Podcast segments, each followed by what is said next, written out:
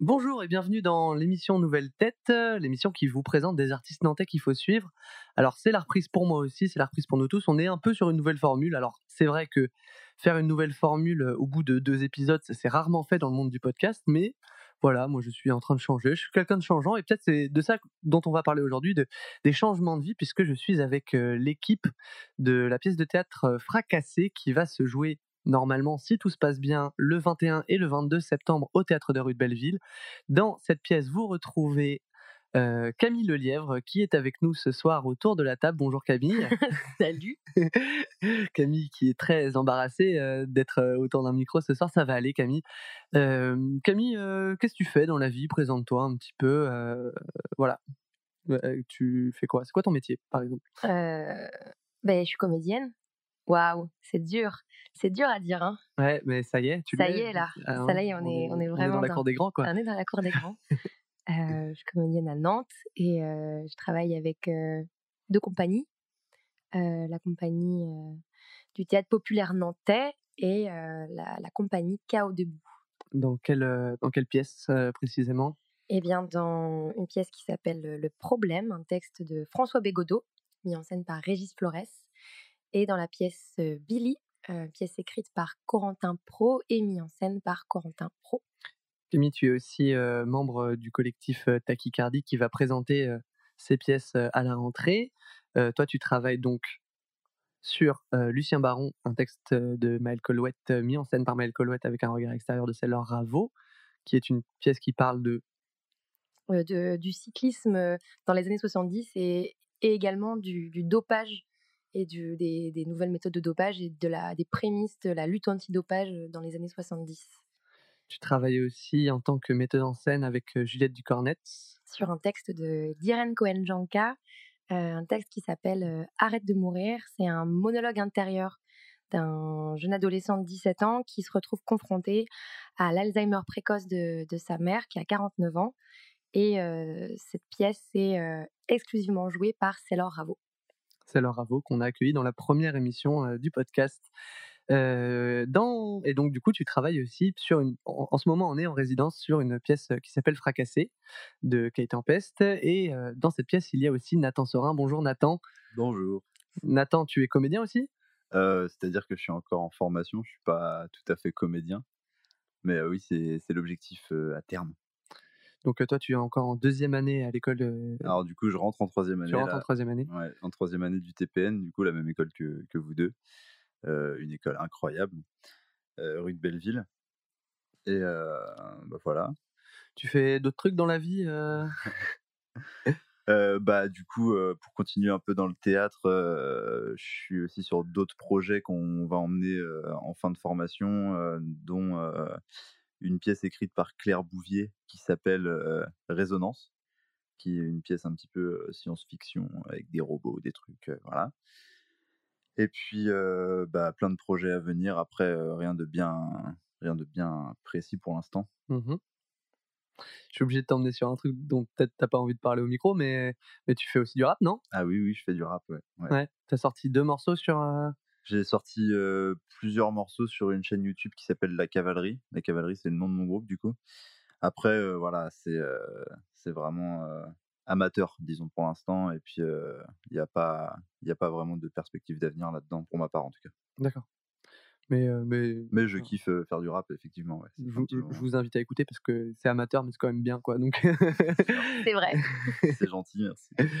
Euh, et donc, euh, dans cette pièce, il y a vous deux, il y a moi, du coup. euh, Ouais. donc, euh, Et qui es-tu, Bah, Antonin Auger? bah, je suis Ant- Antonin Auger, donc aussi membre du collectif Tachycardie, euh, qui travaille aussi avec une autre compagnie qui s'appelle la Compagnie du théâtre d'ici ou d'ailleurs, euh, sur une pièce qui s'appelle Les 50, qui retrace euh, la vie des, des 50 otages qui ont été fusillés à Nantes pendant la Seconde Guerre mondiale. Et avec le collectif Tachycardie, je joue dans une pièce que j'ai écrite avec euh, Maël Colouette, qui s'appelle La méthode, dont j'ai déjà parlé dans le podcast, et, et dont voilà, je parle régulièrement, qui est une conférence en régression personnelle, donc comme le développement personnel, mais, mais pour rater sa vie. Voilà. Euh, en tout cas, je suis, très content de, vous avoir au micro. Donc, euh, on voulait vous faire une petite émission euh, pour déjà vous parler du projet Fracassé, parce que c'est un projet qui nous tient pas mal à cœur à tous les trois. donc c'est un projet sur lequel on, avait travaillé un temps donc avec Margot Teplitsky qui était venue aussi dans une émission qui avait qui mettait en scène à ce moment-là. Mais maintenant, elle fait, elle nous donne un regard extérieur. on a un peu un peu plus repris sur nos épaules la mise en scène. donc on va vous parler de tout ça, mais avant, avant de parler de tout ça, j'aimerais déjà que qu'on parle un peu des recommandations culturelles que vous pourriez avoir je vois vos regards tous les deux. Genre, ils ont tous les deux eu un regard de Ah oui, putain. Euh, non, donc, est-ce que vous avez des, des, des, choses à me partager, des, des recommandations culturelles, euh, des, choses que. Ça peut être récent, ça peut être vieux, ça peut être juste un truc que vous avez kiffé? Moi, c'est, je sais que c'est un film qui est, qui est plutôt euh, vieux. Eh bien, j'ai une recommandation musicale. une chanson que j'ai redécouverte il y a deux semaines complètement par hasard. la chanson du dimanche, bonne humeur. je vous invite à, aller écouter notamment et voir cette, cette captation vidéo musicale, la chanson du dimanche de qualité. Mais non, en fait, c'est une chanson que je trouve qui fait vraiment beaucoup de bien et surtout, surtout en ce moment où on est dans, dans une période un peu bâtarde et fait du bien. Et voilà, je recommande tu peux, ça. Tu peux, tu peux décrire un peu ce que c'est la chanson du dimanche pour les gens qui savent pas ce que c'est Tu me fais le nom de la tête. c'est une chanson de bonne humeur. C'est la chanson du dimanche, c'est un, c'est un groupe, c'est deux gars qui faisaient il y a dix ans des vidéos dans la rue, l'un à la guitare et l'autre au, au synthétiseur. Ok, donc bonne humeur, la chanson du dimanche, une chanson qui fait du bien en période de pandémie mondiale. Toi, Nathan, t'as quelque chose à nous conseiller ou pas? Euh, Depuis tout à l'heure, je suis en train de fouiller, euh, je suis en train de fouiller dans ma tête. et comme je sais parler que de ça, je vais parler de rap, je crois. Ouais, bah parle de rap. Hein. Il y a un, un mec qui est quand même assez connu, mais qui est un peu dans l'ombre de son comparse, qui s'appelle Wit. Un, un, mec qui rappe beaucoup avec Laylo, le rappeur Laylo. Et voilà, je voulais vous conseiller son projet Nos Futurs, qui est un très bon projet musical. C'est pas un album, je crois que c'est un EP ou quelque chose dans le genre. Très très sympa, un très bon rappeur. Et puis sinon, le film Titanic, quelque chose d'inconnu. Je sais pas si vous, je sais pas si vous l'avez vu ce truc-là. c'est vraiment pas très pas très connu, mais c'était c'était au cinéma pendant que pendant, pendant ma naissance d'ailleurs. C'est marrant. On n'a pas on n'a pas tant on n'a pas tant d'écart que ça. Il y, a, il y, a, le voisin du dessus qui a un enfant et qui, court dans l'appartement. Donc peut-être vous l'entendrez, peut-être vous l'entendrez pas. Euh, Titanic, donc euh, ça parle d'un bateau, il me semble. ouais, un trou dans une coque de bateau qui va. Mais non, même pas d'ailleurs, un iceberg. Waouh, tu spoil à mort parce que là c'est quand même euh, la fin quoi, du film. non, tout le monde connaît Titanic et bien sûr mais moi, je l'ai jamais vu en fait, donc je peux vous, je peux vous dire que je n'ai jamais vu Titanic, peut-être par rejet justement de. Est-ce que vous, il y a des classiques comme ça que, que ah tout le monde a vu et que vous n'avez pas vu Ouais, il y en a plein. Genre le parrain. Le parrain, ouais. Genre le parrain, mais. Mmh, ouais. Toi, t'as pas. Tous les films de gangsters un peu à l'ancienne. Ouais, ouais, ouais. Pas trop bouffé ça. Et pourtant, c'est ton truc ou peut-être peut c'est pas ton truc. Je suis un vrai gangster ouais, dans la vie. À la base, ouais, mais alors quand on te croise déjà, on change souvent de trottoir. Euh, d'ailleurs, ton nom est connu sur Nantes mmh. euh, vis-à-vis de ça. Mmh. Je pensais que c'était pour l'odeur, mais en fait. Euh, mais, ouais, non, c'est parce que les gens ont peur de toi. Ah, ok. ok. Mais l'odeur, c'est un, un, autre facteur. D'ailleurs, si vous entendez dehors, c'est parce que les fenêtres sont ouvertes. À cause de ça, justement. Mais on ne voulait pas t'en parler à la base. Mais Camille, t'as pas des classiques comme ça le que truc dans l'espace là, euh, Star Wars. vrai. le truc dans l'espace là, Star Wars. J'ai jamais vu Star Wars comme je n'ai jamais vu le Seigneur des Anneaux. Vraiment, je et je sais pas pourquoi. Je, je crois que je suis euh, euh, j'ai la flemme. Ça fait peur de se lancer dans des. Ah ouais, j'ai grave la flemme. Je, Pourtant, quand on, te parle et que, enfin, on connaît tes références, on sait que t'es es une vraie geek à la base. Bah, évidemment, vraiment, quand on me voit tout de suite, on me dit, mais attends, Camille, c'est une geek. Donne-moi trois jeux vidéo par hasard. Bah non.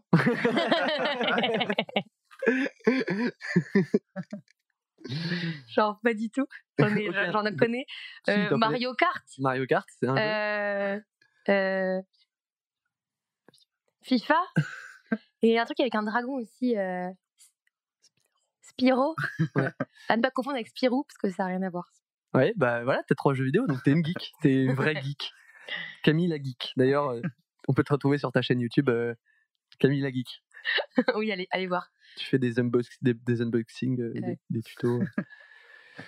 Bon, bah, euh, alors moi, ma recommandation culturelle, euh, c'est un film que j'ai vu hier soir, qui m'a été recommandé par Thomas PSC, qui viendra bientôt dans l'émission.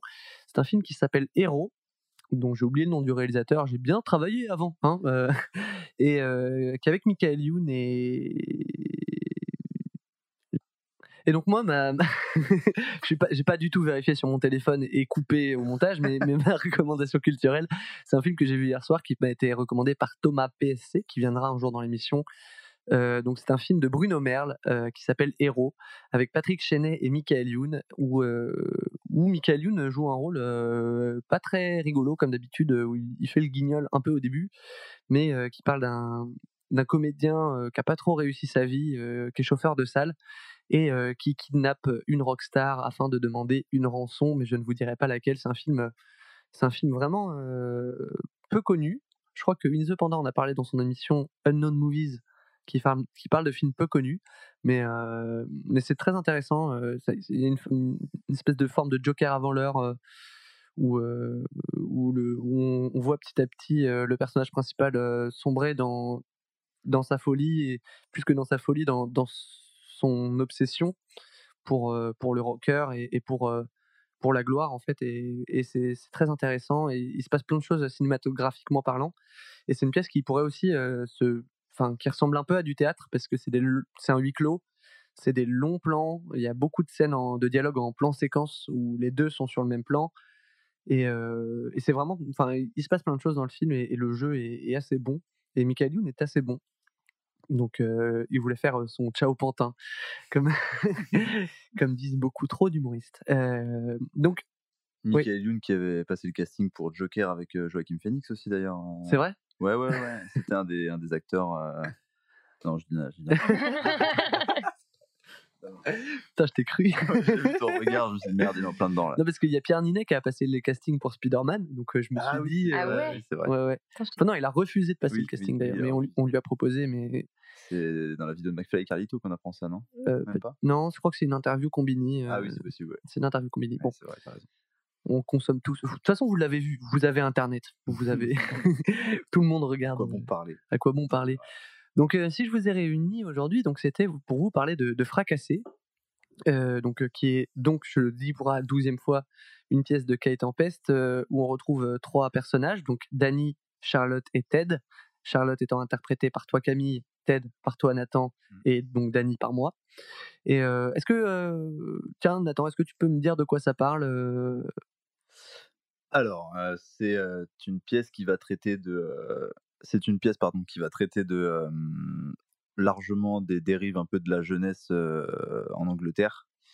Après, ça, se centre sur trois amis qui ont, qui se réunissent à l'occasion de, de la, comment, on peut dire, pour fêter entre guillemets la mort, le dixième anniversaire de la mort de leur, de leur pote. Et du coup, ils, sont en pleine réflexion sur la vie, les choix de vie qu'ils ont fait, qu'ils vont faire, qu'ils sont en train de faire, etc., etc. Euh, mais du coup, je vais reprendre les, les, mots d'Antonin euh, il y a quelques jours, euh, puisqu'on on en est à notre euh, seconde, enfin, je dirais même deuxième semaine de, de résidence. Ce serait les personnages de Skins qui auraient pris 10 ans dans la gueule et qui se rendraient compte que, bah, que effectivement, ils avaient l'impression qu'à 13, euh, 14, 15 ans, le monde leur appartenait. Et puis, 10 ans après, ben non, en fait, ils faisaient juste que se défoncer la gueule. Et, euh, et, euh, et là, ils se retrouvent un peu le. Comment on dit?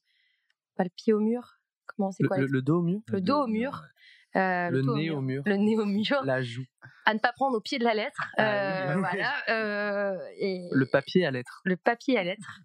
Et, et voilà, et, euh, et ce qui est assez intéressant, c'est que bien qu'ils aient eu la même adolescence, euh, ils ne réagissent pas du tout de la même manière, parce qu'ils n'ont pas vécu les, mêmes expériences, et juste ils n'ont pas du tout le même caractère face, euh, face aux choix et aux décisions à prendre.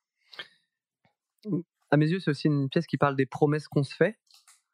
Pendant tout- toute la durée de la pièce, euh, les personnages n'arrêtent pas de se répéter allez, aujourd'hui, je change, à, partir d'aujourd'hui, voilà, je vais, je me mettre à bosser la guitare à fond parce que mon objectif à la base c'était d'être un rocker et j'ai jamais assez bossé. donc aujourd'hui, à partir de maintenant, je vais bosser, je vais, arrêter, de sortir tout le temps. Là, je vais, m'y mettre. ou alors le personnage de Ted qui, en a marre de son boulot, qui dit «Ah, à partir d'aujourd'hui, je vais quitter mon taf, je vais me barrer avec ma meuf. est-ce que, vous, vous avez, vous faites comme ça des promesses que vous tenez pas par la suite ou, vous êtes plutôt vous êtes est-ce que vous êtes dans le doute de vous-même tout le temps et, et, vous faites comme ça des petites je pense que on est tous dans le même cas enfin on est tous entre guillemets des des artistes. Après je vais pas parler pour tout le monde du coup oui moi oui je suis quelqu'un qui doute beaucoup. Tu doutes beaucoup? Ouais ouais. Ça, ça prend quelle forme en général des formes de points d'interrogation. Comme les tatouages que tu as sur les mains. Effectivement. non, ça prend quelle forme Ça prend la forme de je me ronge les ongles, de, de boule au ventre. Mmh. De, ouais, tu. Bah, c'est angoissant, surtout les, doutes. C'est angoissant, ouais. ouais. C'est des doutes sur quoi? C'est des doutes sur le fait de réussir à faire le métier que tu as envie de faire Ouais, ouais, ouais. Enfin, c'est, c'est plus. Enfin, ça peut être surtout, quoi, tu vois, sur tous les, tous les, bah, les choix qu'il y a à faire dans la vie, tout, tout, ce qui est les relations sociales, tout ça, tu vois. Ouais. Est-ce que, et toi Camille, est-ce que tu es une personne qui, qui doute Pas trop, je pense. Ah, moi, je doute pas du tout. non, non, non, si, carrément, carrément. Carrément, mais c'était la distinction, en fait, ou, pas. tu parlais de, de doute et de promesses. Est-ce que vous, vous doutez et donc vous faites pas mal de promesses que vous ne tenez pas? Ouais, c'est ça. moi, je, je, pense que je, je fonctionne pas du tout comme ça, en fait. je doute énormément et ça provoque des crises d'angoisse, par exemple, mais ou de l'angoisse généralisée.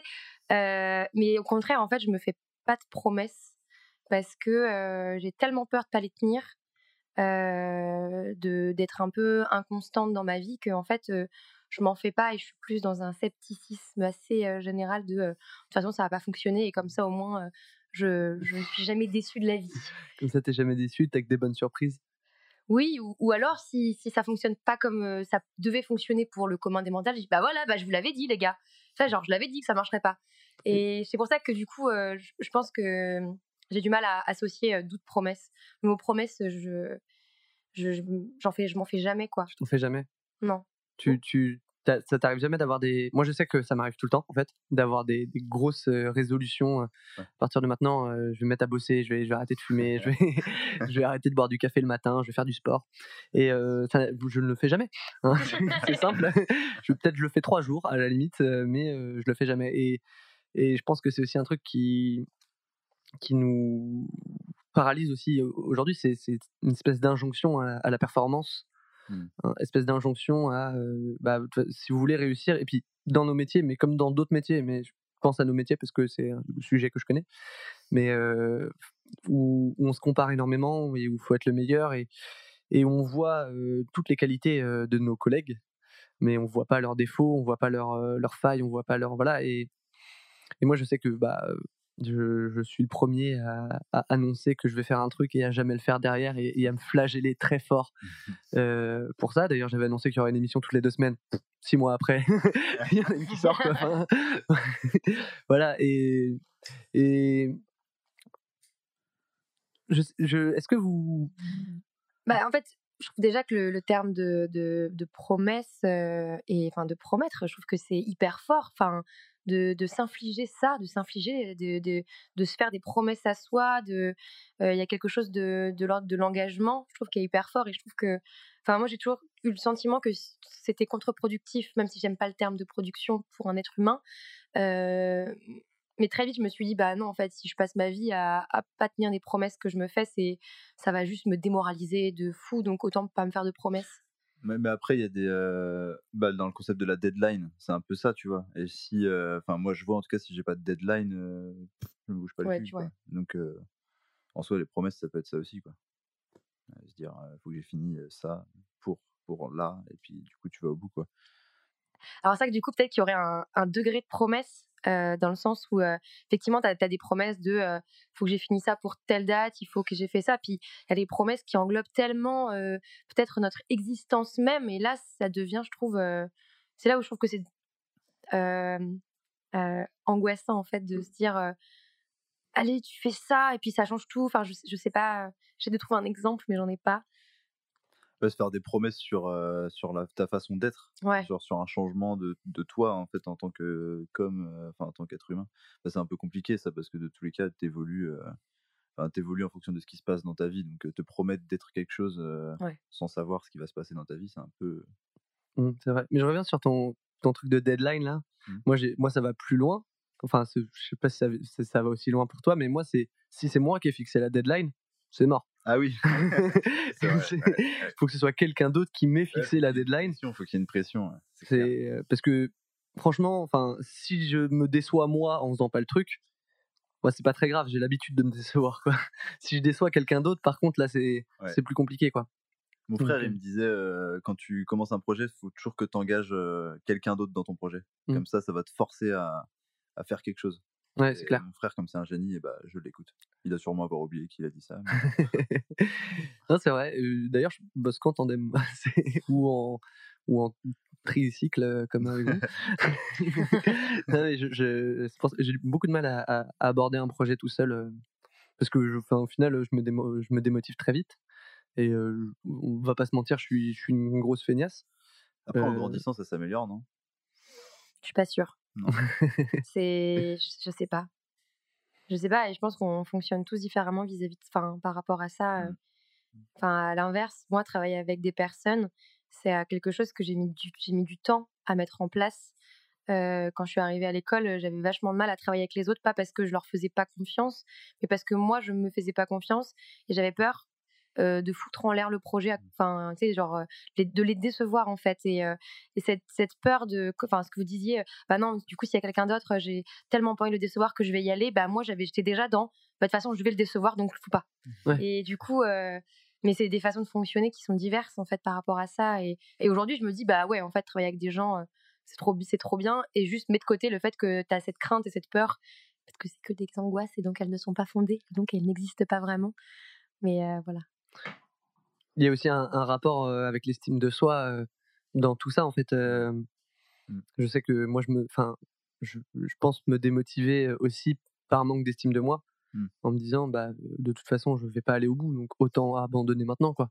Ce qui est très con comme logique parce que de toute façon je vais abandonner donc autant abandonner. C'est mmh. c'est pas logique mais mais c'est vrai que je pense que le, le rapport à l'estime de soi et au, et je sais pas, la procrastination, des trucs comme ça, ça, ça, ça n'aide pas. Pourtant, on est tous là, nous considère tous et toutes comme des gens qui bossent en fait autour de la table. c'est ça, mais en fait, c'est aussi le fait qu'on fasse un, un métier, enfin, pour vous en tout cas, enfin, qu'on est tous dans le même domaine et c'est un domaine qui est vachement humain.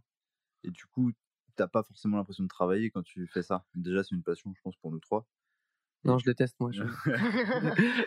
du coup, bah, quand tu c'est comme, je sais pas moi, si tu fais du, badminton et qu'un jour tu deviens un pro en badminton mais que tu es passionné de badminton, je sais pas si ça marche comme comparaison, mais, mais comme c'est une passion, c'est ça, peut-être ça nous donne pas l'impression de travailler et, ça nous fait culpabiliser, je sais pas. Je pense, je pense qu'il y a une, part de ta réponse. Non, je suis d'accord avec une, avec une partie de ta réponse, mais au-delà de ça, je pense qu'aussi il y a ce que j'appellerais le travail invisible, dans le sens où mmh. on destine ce qu'on fabrique, ce qu'on crée à un public qui soit a conscience du métier, du coup a conscience du travail réalisé, soit n'en a pas conscience mmh. du tout, et du coup va associer, associer, ça à du talent, par exemple, ou à une prédisposition, ou à, un truc comme ça. Et, et du coup, c'est vrai que on n'est pas dans une, dans, un, dans, une, dans une situation où on peut apporter les preuves du travail. Et je pense que voilà, ça, ça, ça, nous fait perdre aussi nos repères par rapport à ça. Je ne sais, pas, je sais pas exactement, mais, mais pour bondir, toi, tu as dit quelque chose d'hyper hyper flagrant, intéressant. Tu as dit, enfin, pour vous, c'est un métier, mais pour moi, et en fait, il y a la question de la légitimité à, dire ben oui Nathan tu es comédien aussi bah non, non, bah non c'est parce que je le suis pas mais si bah, pas... bah, tu vas être payé avec fracassé, donc tu seras ah comédien ah professionnel. non, et puis même, Et puis même, enfin, c'est, mais je sais pas, c'est, c'est aussi, euh, enfin, je sais pas comment expliquer. Et quand j'ai commencé le théâtre, c'est toujours, euh, je suis comédienne en apprentissage et jusqu'à ce que je comprenne qu'en fait, un comédien est en apprentissage toute sa vie. Donc Mmh, ouais. finalement, c'est, c'est, c'est quoi l'expression le... Ouais, mais moi, je pense que si je dis pas que c'est mon métier, c'est parce que justement, j'ai pas encore eu de statut euh, officiel D'accord. de voilà. oui, tu mais, associes ça. oui, ok. voilà, c'est ça. je- Bah, à, à- à quoi il tient le statut Honnêtement. ça, j'en sais rien, j'apprendrai. Non, mais il y a, y a- on, te, on te remet pas une carte de comédien. Ouais. Peut-être un C'est moment, bon, tu es comédien professionnel. à- un moment donné, euh, peut-être qu'il y a l'intermittence qui, est- c'est vrai, qui, qui Oui, voilà, c'est ça, tu vois. provoque une bascule. Mais pour l'instant, ni Camille ni moi ne sommes intermittents, Mm. euh, même si euh, ça risque d'arriver euh, dans pas longtemps. Euh, pour l'instant, on l'est pas. Et, et, et Camille et moi, on est euh, de ceux de sor- sortant de l'école qui travaillent le plus dans des projets rémunérés. Euh, donc, on, donc il y a énormément de gens qui vont être comédiens l'année prochaine et qui vont pas forcément avoir tout de suite de, de rémunération. Donc ça veut dire quoi euh, Je l'associe peut-être vachement à ça, en fait, mais. c'est- Ouais. Après, j'avais un copain, euh, salut à lui, euh, Tibi, euh, qui, me, qui me disait que. Enfin, lui, il fait du rap, Mhm. mais il disait jamais aux gens qu'il était rappeur. Mhm. Parce que tant qu'il vivait pas de sa vie, c'était un gars qui faisait du rap. Ouais, ouais, bah, je vois complètement, ouais. du coup. Et donc, du coup, tant qu'on gagne. Tant, tant qu'on gagne pas notre vie avec le théâtre, on est des gens qui font du théâtre. Ouais. Et le jour où on gagnera notre vie Oui. euh, avec le théâtre, on sera des comédiens. Euh, Bah, Il y, a une- il y a une réalité quand même là-dedans, tu trouves pas?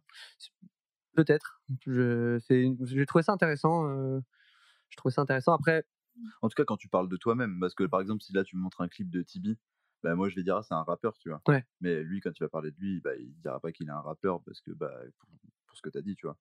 Il se considère pas rappeur parce qu'il touche pas de sous avec son rap. euh, ou quoi. Ouais. Pourtant, ça fait 10 ans qu'il fait ça, Ouais, que- bah ouais. qu'il est très bon. Mm. Euh, allez écouter euh, son projet STR avec euh, Monarch. Euh, c'est sorti l'année dernière, c'était trop bien. Mais oui, bon, donc, c'est- c'est- mais la, la légitimité, enfin, dans nos métiers, c'est c'est forcément un truc qui est, qui est prépondérant parce que, enfin, Ouais. c'est un, un truc qu'on, C'est flou, puis on nous apprend pas. enfin, il y a pas de. En tout cas, nous, dans notre, dans, dans notre jeunesse, on n'a pas eu de. Enfin, la conseillère d'orientation nous a jamais dit euh, soyez comédien, vous pouvez être comédien. ça ça n'est pas arrivé. Donc, ce n'est pas un métier dans nos têtes. en tout cas, quand on est gosse. Non, c'est vrai, c'est vrai. C'est et au final, en plus, c'est vraiment un boulot. Bon, je vais pas dire comme un autre parce que je trouve ça, je trouve ça toujours faux de dire ça et, et teinté d'une espèce de, je vais pas dire fausse modestie non plus, mais d'une espèce de, de truc en mode ah non, mais vous savez, c'est un métier comme un autre. Non, c'est un métier, c'est un métier comme beaucoup de métiers artistiques où tu t'engages beaucoup dans tes émotions, tu, tu travailles différemment, t'as pas des horaires de bureau fixes, mais ça reste un métier. Ça reste un métier avec euh, tout ce qui s'ensuit de, euh, de, de vivre, quoi. de vivre, de euh, devoir faire des trucs alimentaires pour bouffer, de, de devoir euh, de même aucune sécurité de l'emploi dans le théâtre, hein, on peut le dire. Entre, en termes de stabilité, vaut mieux être fonctionnaire que comédien. Euh, mais euh, mais enfin, ça, ça reste un ça reste un métier avec une vision de métier et, et même si c'est une passion, euh, bah d'ailleurs il y a des comédiens pour qui le théâtre n'est pas forcément une passion Oui, c'est vrai. ouais. et même des bons. Enfin, ça, ça veut pas forcément dire quelque chose. Genre, euh, moi, j'ai découvert que j'aimais la scène en faisant de la scène. J'étais jamais, quand j'étais petit, j'a- j'allais pas au théâtre. Quand j'étais petit, euh, euh, enfin, vous, je sais pas, mais Ah non, moi non plus, j'allais pas du tout au théâtre. J'en faisais, mais j'y allais jamais. toi, Camille? Euh, bah, si, enfin, j'y allais. euh, J'ai pas trop de souvenirs de, de premiers, euh, de premiers spectacles ou de choses comme ça, mais euh, j'avais, euh, j'avais une mère qui était très attachée euh, à nous emmener à tous les spectacles de la saison culturelle de, de Jean-Le et ses alentours, et du coup, euh, on a fait des concerts, on a fait euh, théâtre de rue. euh, quelques spectacles, beaucoup, beaucoup de concerts. Et mais je peux pas dire que c'est ça qui a forgé le fait ou qui m'a donné envie d'aller sur scène. C'est pas le printemps culturel de Nogent-le-Rotrou C'est pas le printemps culturel de nos gens le retrouvent. C'est quoi le nom de la ville? Nos gens le retrouvent. No- euh, ar- Articule Nos gens le retrou. Le Rotrou Retrou. Nogent-le-Rotrou. on, est, on est au niveau de Los Angeles en termes de. D'ailleurs, euh, euh, commune citée dans la chanson La, stri- la tristitude d'Oldelaf. Oui, c'est vrai. C'est vrai, c'est vrai, mais c'est pour dire que c'est nul. Donc, euh, Ça va, c'est bon. non, mais après, moi, j'ai jamais foutu les pieds là-bas. euh, mais euh, on, a un peu dévié du, du- du sujet euh, principal, mais c'est aussi le but de l'émission. Donc, euh, on parlait donc euh, de fracasser euh, et donc des promesses qu'on se faisait. Est-ce que, euh, enfin, des promesses ou même des résolutions. ou- Est-ce que vous, vous avez, vous prenez des, des bonnes résolutions vous euh, au Nouvel An ou pas? Non. Non, Non, non, non, du tout? Non. non, jamais. Même pas un peu au fond de vous, mais vous les verbalisez pas en mode ah cette année quand même, ce serait bien que je fasse ça. D'ici la fin de l'année, ce serait bien que Bah, pour les raisons qu'on a citées, je le fais plus. ouais, Ouais. ouais, tu le fais plus. Ça sert plus à rien. Puis moi, je pense qu'il y a une espèce de- d'histoire de, temporalité aussi. Je comprends pas. Enfin, genre, oui, on change d'année, mais ça, ça, ça, on n'a jamais euh, grandi selon des, des années, euh, genre, qui commencent en janvier, qui finissent en décembre. On a toujours commencé en septembre et fini en juin ou en août, tu vois. Et du coup, quelle idée de se faire des résolutions en plein milieu de l'année. Enfin, pour Ouais. moi, euh, le ça a déjà commencé, ça fait Mais- déjà mais 4 dans, mois que dans- ce cas-là, enfin, ça, ça s'applique à la rentrée. Ce que je pose comme question. Enfin, est-ce que Ouais, mais il n'y a pas de, il y a pas l'habitude de prendre une résolution à la rentrée, tu vois. Normalement, c'est euh, comme euh, au Nouvel An, tu vois. Ouais, je sais pas, moi si. Enfin, après, moi, je prends des résolutions tous les mois, donc euh, c'est autre chose. Attends, mais on parle à Dany ou on parle à Antonin là? Euh, les deux, les deux. Euh, les personnages pas si éloignés euh, des comédiens. Euh, euh, non, non, mais si, si. Enfin, bah déjà parce que il y a des résolutions qu'on est obligé de prendre. C'est-à-dire que tu as des deadlines euh, Ah quand oui. tu es en scolarité. euh, Ah oui, à oui, la fin de l'année, ce serait bien que tu aies monté un spectacle. bah oui, c'est normal en fait. C'est le principe de, de l'école. Euh, Ouais, non, mais moi j'ai compris un truc aussi, c'est que avant je, je faisais beaucoup ça, tu vois, des résolutions pour, euh, bah, voilà, pour avancer. Mais en fait, en grandissant, tu changes. Tu changes par toi-même avec tout ce qui se passe dans ta vie. Donc, faire des résolutions, c'est un peu mettre la charrue avant les bœufs, je trouve. Mm. Enfin, prendre des résolutions, pardon. C'est un peu, enfin, ça dépend de la résolution que tu prends, mais souvent c'est des trucs assez larges, tu vois, genre, euh, genre j'arrête de fumer, genre des trucs comme ça. Et bah, je sais pas, faut, faut laisser un peu le, la vie faire, tu vois. Enfin, selon moi, après, c'est vraiment moi qui pense comme ça. Mais bah, mais sans forcer, tu vois. Faire la- laisser la vie faire euh, sans forcer, mais est-ce que t'as pas peur que justement, genre, Ça euh, change jamais? ouais, Bah, je sais pas. Bah là, c'est vraiment personnel, mais je pense que dès lors que je me déçois euh, vraiment trop, bah, je, je stoppe, euh, je stoppe la chose qui me déçoit, tu vois. Ouais. Si, euh, si à un moment, genre vraiment, euh, je continue de fumer, puis je sens que ça me porte préjudice vraiment fort, je pense que j'arrêterai, tu vois. Après, euh, c'est compliqué, hein, on parle d'addiction, mais euh, Non, attends, le, le joint, man, c'est pas du tout euh, addictif en fait. euh, je tout, vois pas de quoi tu pas parles. du tout là-dedans. Non, mais tu vois, par exemple, le joint, c'est un exemple euh, très concret. Mm. C'est vrai que je voulais pas en parler parce qu'on en a, on en a parlé dans une autre émission, mais je viens de me rappeler qu'on l'avait pas sorti, donc c'est bon, on peut en parler. Euh, une émission que j'aurais pu sortir, mais qui n'est plus du tout d'actualité en termes de, de ce qu'on dit dedans. Donc euh, voilà. Mais, euh, mais moi, je sais que le joint, par exemple, ça me porte gros préjudice. Mhm. Genre, sans déconner, euh, genre, c'est un enfer. Genre, avant, je kiffais. Donc, c'est pour ça que j'ai commencé à fumer. Ouais, Mais en fait, euh, je me suis très vite rendu compte, enfin, pas très vite, mais je me suis rendu compte, même, même, plus, non, même plutôt tard, en fait, que, que comme je suis une nature assez anxieuse, Mm. le joint aim- aidait pas du tout. Mhm. Et que euh, aujourd'hui, euh, je pense, euh, on est un- sur un bon rat- ratio de 4 fois sur 5 où je fume, où je finis par être parano complètement Ouais, à, à être, à être complètement dépersonnalisé, c'est-à-dire à tout observer d'en dehors de mon corps Mhm.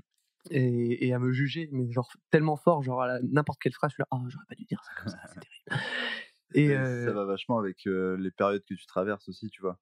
Enfin, les, quand, je veux dire, quand tu es un fumeur euh, quotidien, Ouais. ou du moins récurrent, bah, genre, si par exemple une- tu traverses une période de ta vie qui est un peu nulle, tu fumes, ça va être encore pire. En fait, ça exacerbe le sentiment dans Ouais, tous ouais. les cas.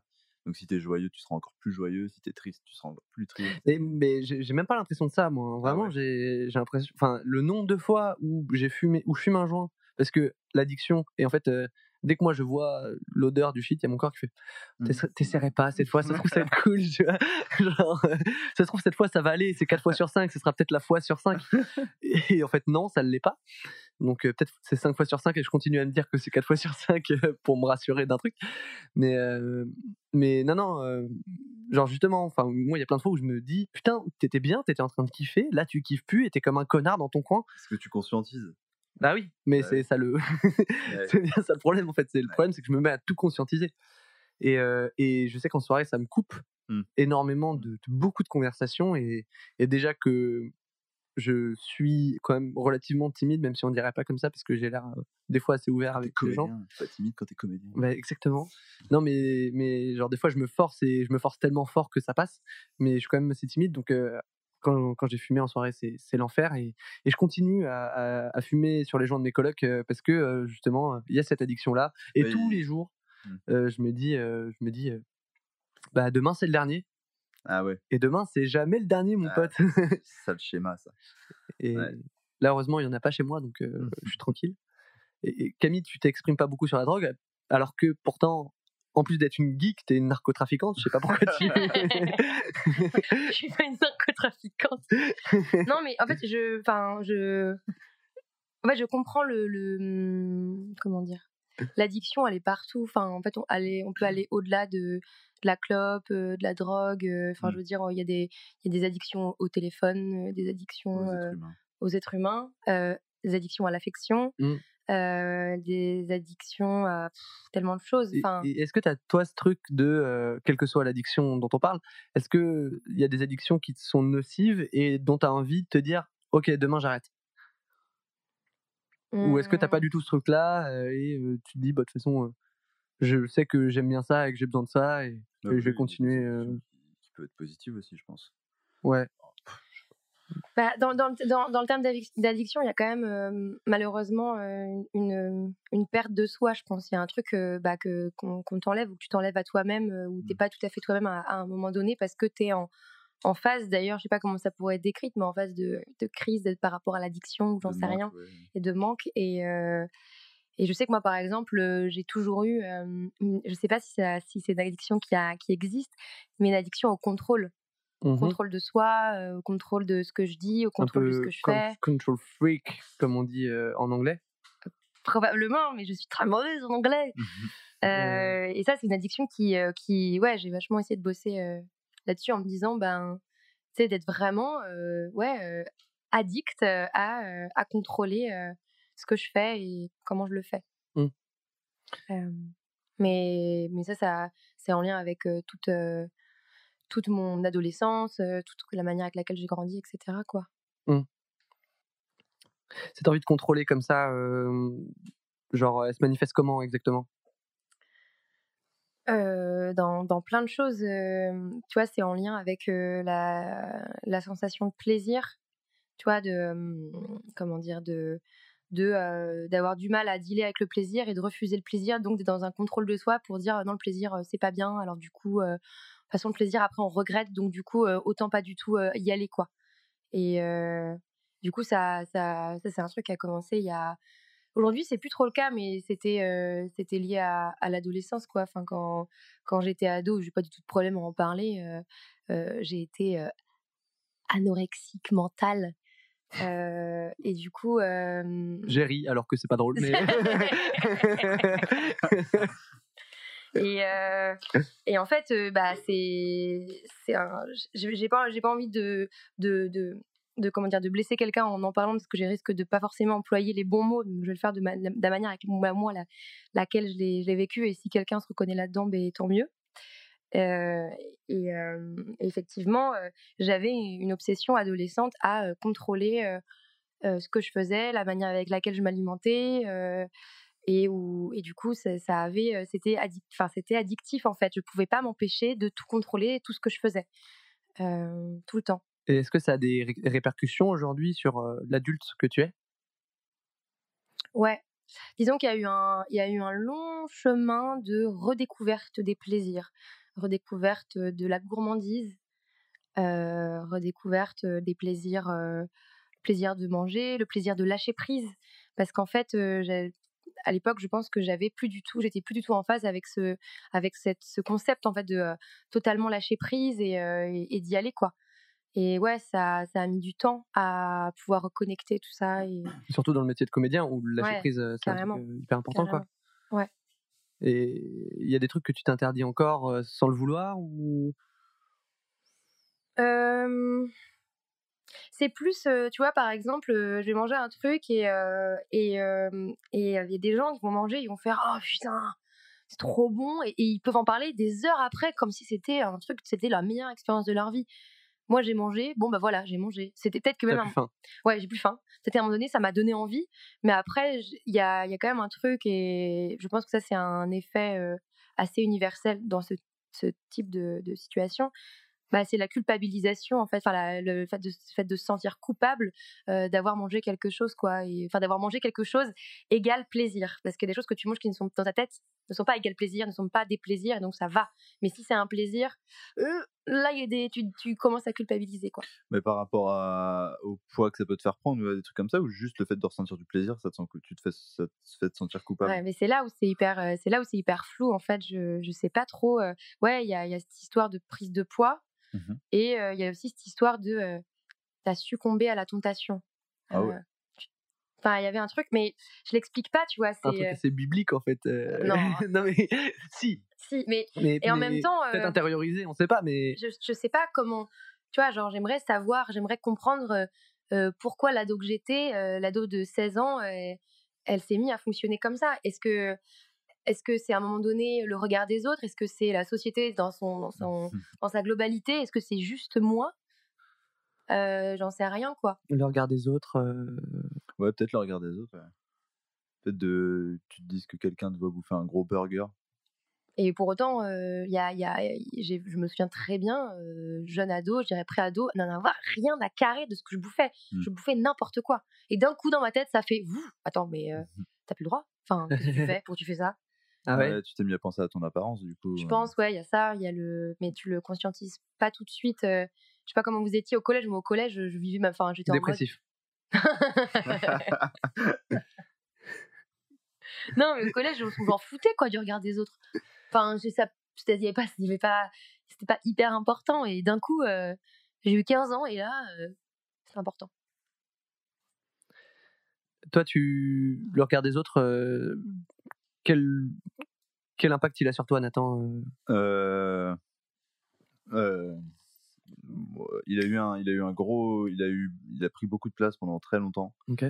Euh, maintenant, j'en ai, je- si je te dis que j'en ai rien à foutre, ce serait mentir. Ouais. Mais c'est beaucoup mieux. T'essayes de t'en détacher? Je n'essaye même pas, franchement, je m'en détache. Ah ouais? Bah, c'est un peu faux, mais en même temps un peu vrai. Mais en fait, c'est qu'avant, c'était vraiment maladif. Et par, quand je compare à maintenant, par exemple, mon rapport à mon physique et tout, je veux dire, avant, j'étais incapable de me balader torse nu où que ce soit. Maintenant, j'en ai plus rien à foutre. Enfin, je veux dire, j'ai un ventre et je vous emmerde. et non, non, ouais. franchement, le rapport au regard des autres, euh, ça va. Pour ma part, ça va maintenant. C'est cool. Ouais, plutôt, plutôt Tant mieux. Moi, sauf, sauf du coup, par exemple, pour en revenir à ce qu'on disait, bah, quand je vais fumer, et bah, il y a des fois où quand j'ai fumé de la drogue, et bah, je peux pas, justement, ce rapport-là devient plus compliqué. Ouais, ouais. Genre, fumer par exemple avec des gens que je connais pas vraiment, c'est pas un Ouais. plaisir. Quoi. Ouais, c'est clair. C'est clair, c'est clair. Déjà que des fois, avec des gens que tu connais vraiment, Ouais, ouais, ouais, ouais, ça peut arriver aussi. mais quand, part quand quand- même. quand tu connais, quand tu connais pas vraiment les, les gens, moi je sais que le regard des autres c'est encore un truc euh, assez euh, assez compliqué.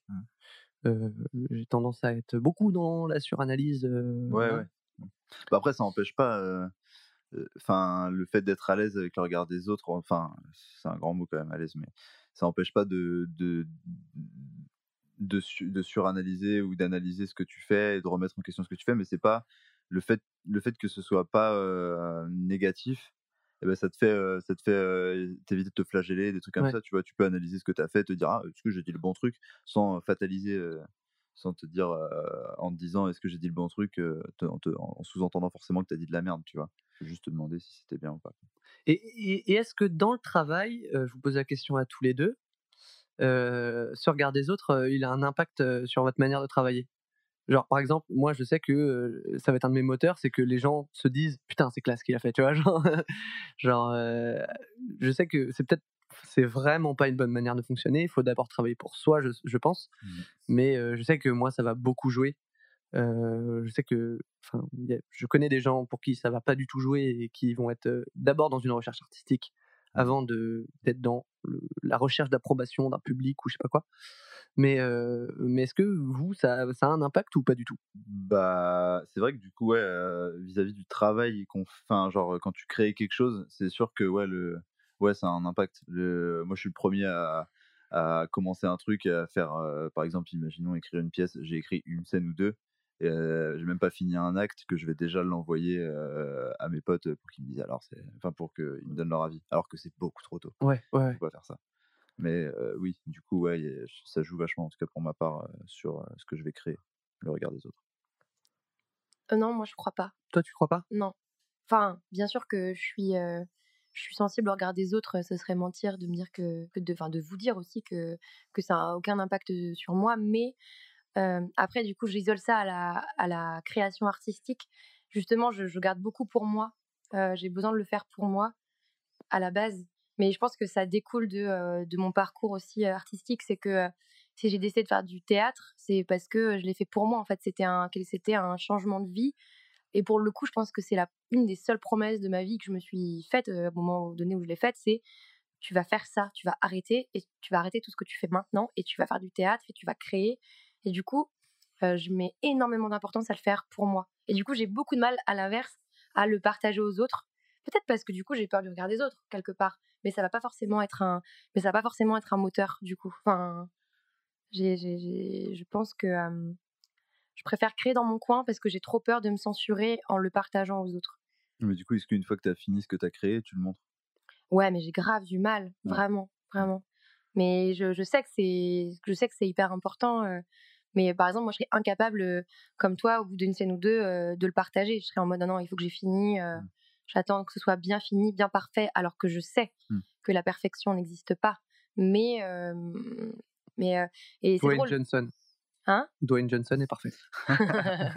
non, mais euh, tu vois, je, je, sais que par exemple, dans, dans mon ancien taf, quand, quand, je, quand je bossais dans, dans l'administration, euh, bah là, en fait, j'étais euh, j'étais interdépendante de gens et je devais toujours rendre des comptes et ça, ça, me, ça me stressait en fait de devoir rendre des comptes tous les jours quasiment, d'avoir des réunions pour rendre des comptes, des, tout ça. Et, et j'ai trouvé une liberté dans le théâtre où je me dis, c'est moi là. Enfin, je fais ça pour moi et après, et après, je partage ou je partage pas et c'est pas grave. C'est à quel âge que tu t'es dit que tu allais faire du théâtre? 24 ans. Ah oui. Et d'ailleurs, ça c'est intéressant. Est-ce que tu peux nous raconter justement ce virage que tu as eu dans ta vie quand tu es passé de vie de bureau à, je vais devenir comédienne et, fuck tout C'est ouf, hein, putain. ouais. du coup, à l'époque, j'étais j'étais à Tours et j'étais chef de projet dans une, dans une structure publique. Et il y a un moment donné, il y a un truc qui s'est passé dans ma tête où, où je me suis dit, Camille, t'es pas du tout heureuse dans ce que tu fais.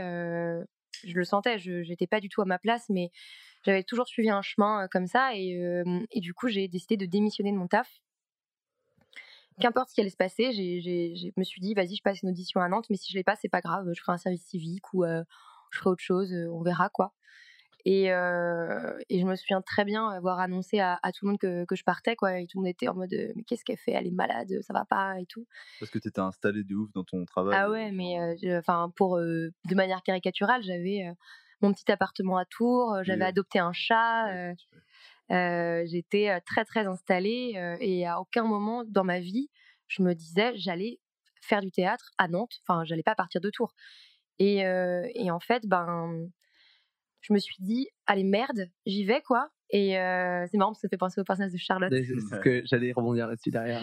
Euh, je me suis dit, euh, allez, merde, donc j'appelle j'appelle l'école, je prends rendez-vous et je, me mets dans, je me mets en tête que je vais profiter de l'instant et du coup, je vais me faire un petit spectacle. Je me suis, donc j'ai j'ai écrit un petit spectacle à partir d'un texte existant où j'ai mis de la musique techno, j'ai mis de la danse et et je suis arrivée au TPN avec ça, et puis en disant oui, en fait, j'ai fait une conduite parce que du coup, j'ai aussi de la musique, machin. Et, et je me suis dit, au moins, je regretterai pas ce que j'ai fait. Et si, si je suis pas prise, c'est pas grave, c'est que c'était pas ma place, mais au moins, j'aurais kiffé l'instant, quoi.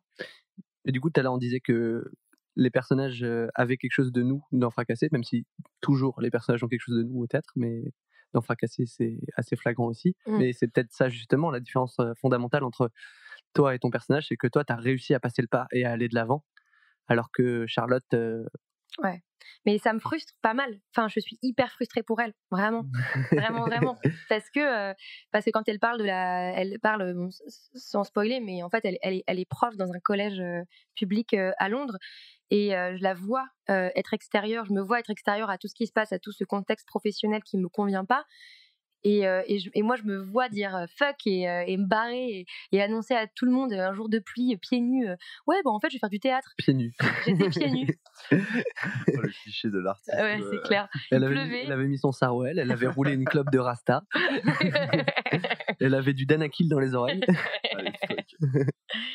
et je l'ai fait et, ça, me, ça, ça me fait chier pour elle, quoi, que qu'elle qu'elle parvienne pas à dépasser ça, quoi. Et C'est un, personnage, oui. c'est un personnage. C'est un personnage, mais, mais c'est ça aussi où je me dis, euh, bah, c'est pas grave. Enfin, euh, c'est deux, c'est deux chemins complètement différents. Et c'est pas grave, Charlotte. Tu vas bien le vivre. Toi, t'avais un autre parcours euh, avant de faire du théâtre, euh, Nathan? Euh, euh, euh, professionnel? Ouais. T'as fait quoi avant? Parce que je sais pas en fait. J'étais à l'école, tout ce qu'il y a de plus banal. J'ai fait un collège normal. Ensuite, je suis parti en, en seconde professionnelle cuisine. ok. Ensuite, je me suis réorienté en, en première professionnelle commerce. Et je me suis déscolarisé euh, au milieu de première. Ok. Et puis, je suis parti, j'ai passé mon BAFA. Et après, je me suis dit, vas-y, euh, depuis que je suis tout petit, je peux faire du théâtre. Ouais. D'ailleurs, je fais du théâtre depuis que je suis tout petit. Du coup, il serait peut-être temps de bah, d'assumer ça et de, de faire euh, quelque chose. quoi. Et du coup, je me suis inscrit euh, au TPN. Enfin, j'ai passé l'audition du TPN, du cours Florent, et, et c'est tout. Et j'ai été pris au TPN et au cours Florent, mais pas à la classe. Mais pas la classe libre. Non, non, pas la classe libre. La classe bien payante. Parce que bien- si, bien si t'avais été pris en classe libre, peut-être tu serais. Peut-être que je Ah, serais ouais. Il y a moyen que je serais allé là-bas. que je sois allé là-bas. Parce que c'est bien le TPN, mais. Enfin, c'est. Oui, mais. C'est différent. Ouais, mais je regrette pas du tout d'être Non, c'est une super école. D'ailleurs, si vous voulez faire du théâtre, euh, non mais sans déconner, enfin, si vous Ouais. voulez faire du théâtre dans la vie et que ce que vous écoutez, euh, enfin, si les parcours ça vous intéresse et tout, euh, et que vous êtes à Nantes, n'hésitez pas, il reste des places pour les auditions du TPN. D'ailleurs, si vous n'êtes pas à Nantes et que vous voulez venir à Nantes pour faire du théâtre, il y a plein de choses à faire à Nantes en termes de théâtre. Ouais. Euh, bah, n'hésitez pas, il reste de la place euh, pour les auditions du TPN cette année. J'ai pas les dates en tête. Euh, vous pouvez les retrouver euh, en tapant Théâtre de Belleville, école euh, du, du théâtre populaire nantais. Il y aura les dates, je crois que c'est euh, mi-septembre, il me semble, mais à Ouais. vérifier. C'est une super formation euh, qui se déroule en, en trois ans euh, assez distincts. Mm. Euh, la première année, euh, on apprend un peu à jouer. euh, la deuxième année, on, on monte euh, deux spectacles. Et on doit monter aussi euh, une amorce de, de petits projets de 20 minutes, enfin, Ouais, de projets personnels. de projets personnels. Et, et en troisième année, le but, c'est de monter ces projets personnels ou d'autres euh, de manière professionnelle et, et d'essayer de vendre les spectacles.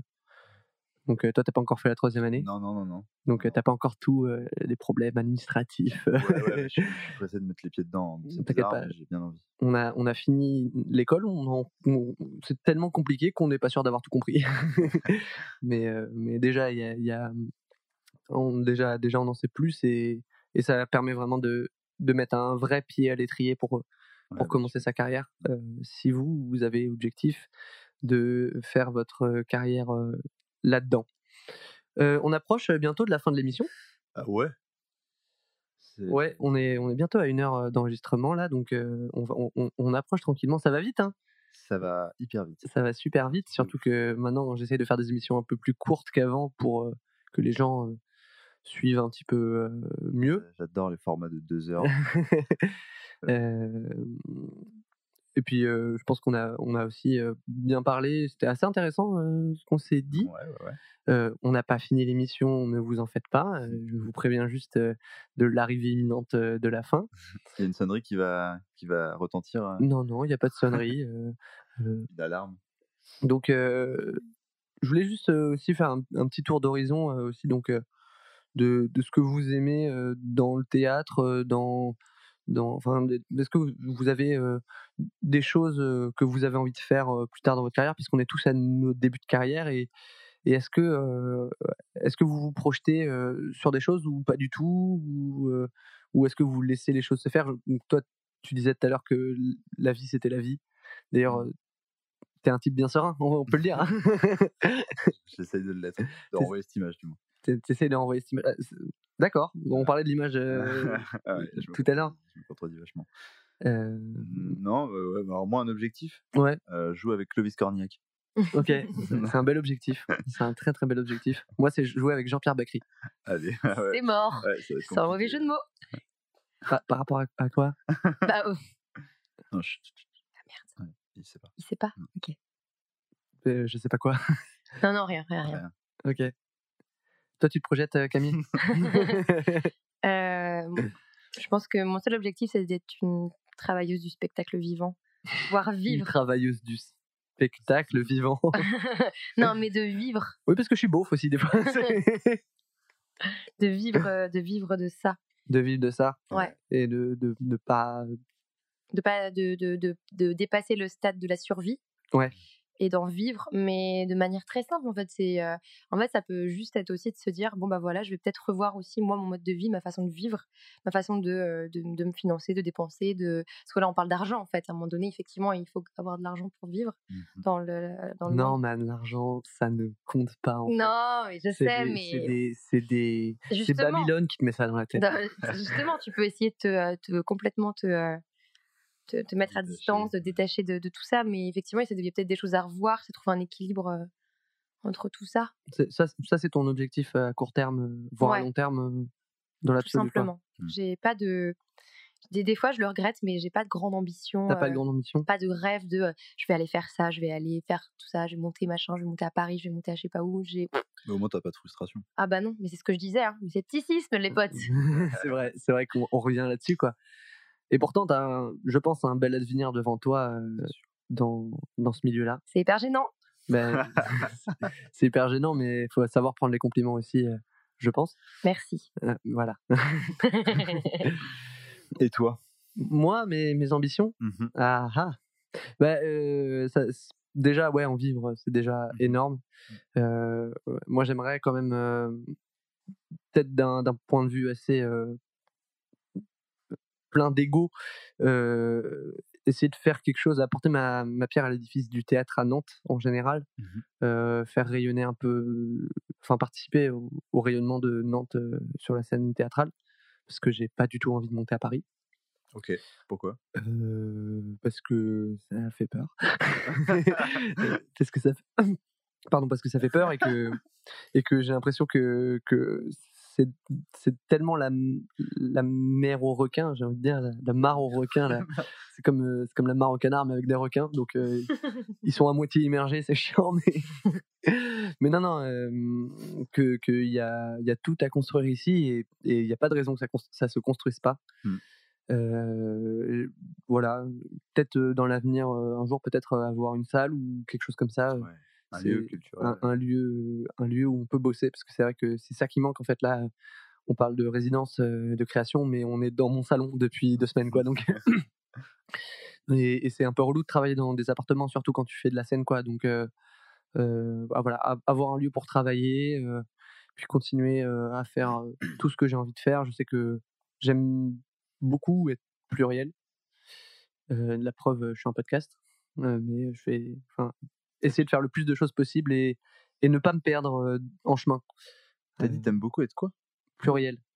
Je sais pas si c'est le mot. Qui, C'est un verbe de Faire- Faire singulier. plein de trucs, quoi. faire plein de trucs, ouais. Ok. Alors, euh, me je sais que on m'a beaucoup dit, euh, bah, concentre-toi sur ce truc-là. Et Mm. moi, j'ai toujours un truc euh, Ça part dans tous les sens. ouais. non, non. Et c'est vrai que j'ai du mal à me contenir euh, vis-à-vis de ça. Et ce qui fait que, au final, euh, même si je suis assez feignant, euh, je passe quand même beaucoup de temps à bosser sur des trucs, mais, mais je suis peu efficace parce que justement, je me perds énormément. Mm. Et donc, euh, peut-être réussir à, à trouver un équilibre euh, qui me plaise euh, dans tout ce que j'ai envie de faire. Voilà. En tout cas, voilà. Donc là, vraiment, l'émission se termine bientôt. Donc, on vous rappelle que on va jouer donc fracassé, si tout se passe bien, le 21 et 22 septembre, euh, donc au théâtre de la rue de Belleville. On espère que ça va se faire. Ça se trouve, ça se fera pas, mais il y a quand même des chances que ça se fasse. pour l'instant, on n'a pas encore la confirmation. C'est pour ça qu'on dit ça. Donc, euh, autant ne pas mettre euh, la charrue avant euh, les bœufs, ne, ne pas mettre le glaçage avant le gâteau, ne pas mettre la capote après avoir joui. Oui, ça serait con. Waouh. On, on, euh, on peut inventer plein d'expressions comme ça. Ne pas mettre, euh, ne pas mettre son cul sur le sol avant le tabouret. euh. Euh, mais voilà. euh, donc, euh, on espère vous y voir, en tout cas, si ça se fait. donc, je vous rappelle les autres actualités. Donc, Camille, toi, tu joues sur plusieurs spectacles. Mais, à la rentrée, à l'automne prochain, Peanuts. Peanuts. Avec mmh. toi, Antonin, et avec toute, toute l'équipe. et Billy au mois d'octobre également au TNT. Peanuts mis en scène par Régis Flores avec toute l'ancienne promo des troisième années, mmh. presque toute l'ancienne promo des troisième années, donc qui se joue à partir du 2 octobre? Du 4, il me Du 4 octobre, peut-être, je suis fort en date. Une pièce que je recommande fortement en tant que spectateur, d'ailleurs. Pour l'avoir vue deux fois, c'est une très bonne pièce. Ça fait plaisir. Merci. et donc, du coup, Billy mis en scène par Corentin Pro. Ouais, avec Alexandre Manceau, et qui se jouera à partir de la mi-octobre. À partir de la mi-octobre. Et donc, du coup, pour le reste des spectacles, on, on verra plus tard, j'ai envie de dire, parce que pour l'instant, il n'y a pas forcément. C'est l'été C'est l'été, il n'y a pas forcément les, dates de bouquet, mais, mais ça risque d'arriver. Nathan, toi, tu n'as pas d'actualité spécifique non. pas vraiment. Bah, à la fin de l'année prochaine, on fera un podcast et j'aurai peut-être plus de trucs à dire. Plus Ah si, si, bah, je risque de sortir un projet musical. bah si, c'est quand même un truc ça. D'ici, allez, on va essayer de se mettre une deadline. Deux mois. Deux mois? Allez. Ouais, donc juin, non, non, en août, septembre, octobre. Pour mon anniversaire, je sortirai un projet musical. Ce serait super. Et puis moi de mon côté, je, joue la, je jouerai à la nuit du théâtre le 25 septembre à 5h du matin. je jouerai donc la méthode, donc la, pièce de, de, développement personnel, de régression personnelle avec Maëlle Colwett. je jouerai le 15 octobre les 50 mis en scène par Claudine Merceron dans le cadre de la compagnie du théâtre d'ici ou d'ailleurs. Et Peanuts aussi, donc le 4 octobre, à partir du 4 octobre, tous les mardis, mercredis, tous les mardis et mercredis, à partir du début octobre, ça c'est, on peut dire ça parce que c'est le cas. et donc, fracassé le 21 et 22 septembre avec les deux loulous là, hein Les deux petits loulous. Donc, bah, j'espère que cette émission vous aura intéressé. J'espère que vous, enfin, si vous êtes là jusqu'au bout, merci d'avoir d'avoir écouté ce podcast. je, veux, je vous retrouve dès la prochaine émission. Je vais arrêter de donner des deadlines parce que euh, bah, ça ne sert à rien. Si ça vous intéresse, il y a un lien. la leçon de l'émission, on l'a oublié là. Ouais, c'est ça. pas donner de deadlines, ça sert à rien. Non, non, mais parce que avant je disais toutes les deux semaines, mais, mais je sais pas en fait. Genre, j'ai pas envie de faire ça, j'ai pas envie de me contraindre parce que je sais que sinon ça va me bloquer. donc il y aura bientôt une émission parce que j'en enregistre, j'en j'en enregistre quatre d'un coup là en une session. Donc il y aura d'autres émissions très vite, dont une que je vais enregistrer ce soir avec Holopuff, HP Dollar et Myron, qui sont deux rappeurs. Et... Le vrai nom de Ah bah, c'est des rappeurs, hein, donc. donc voilà, donc une émission qui parlera normalement de pétanque. Il y a aussi une émission qu'on a enregistrée avec Maël qui sera un petit hors-série marrant et normalement une émission qui sera enregistrée avec Mathis Leclanche et Morgan Serrano, des graphistes et on va parler d'inspiration normalement. Bah, je vous remercie beaucoup d'être venu. Donc, comme je disais avant que tu me coupes, Nathan, si ça vous intéresse de soutenir financièrement l'émission, il y a un lien Utip en dessous de l'émission. Pour l'instant, personne n'a donné, mais bon, je dis ça je, ne savais pas, moi. Je, je, je l'ai dit quand même. Il y a, y a, un, petit, un petit lien. Donc, ça c'est juste histoire de, de, soutenir un petit peu voilà si, un jour je peux m'acheter un peu du matos genre des, meilleurs micros ce serait cool parce que là les micros sont pas fous. Mais sinon bah ça ça, ça m'aide à, à, voir que vous aimez l'émission. Mais vous n'êtes pas obligé évidemment voilà. Donc on se retrouve très vite pour une prochaine émission. Je ne sais pas comment terminer donc je vais terminer ma phrase par le mot poutre. Au revoir. Au revoir. Salut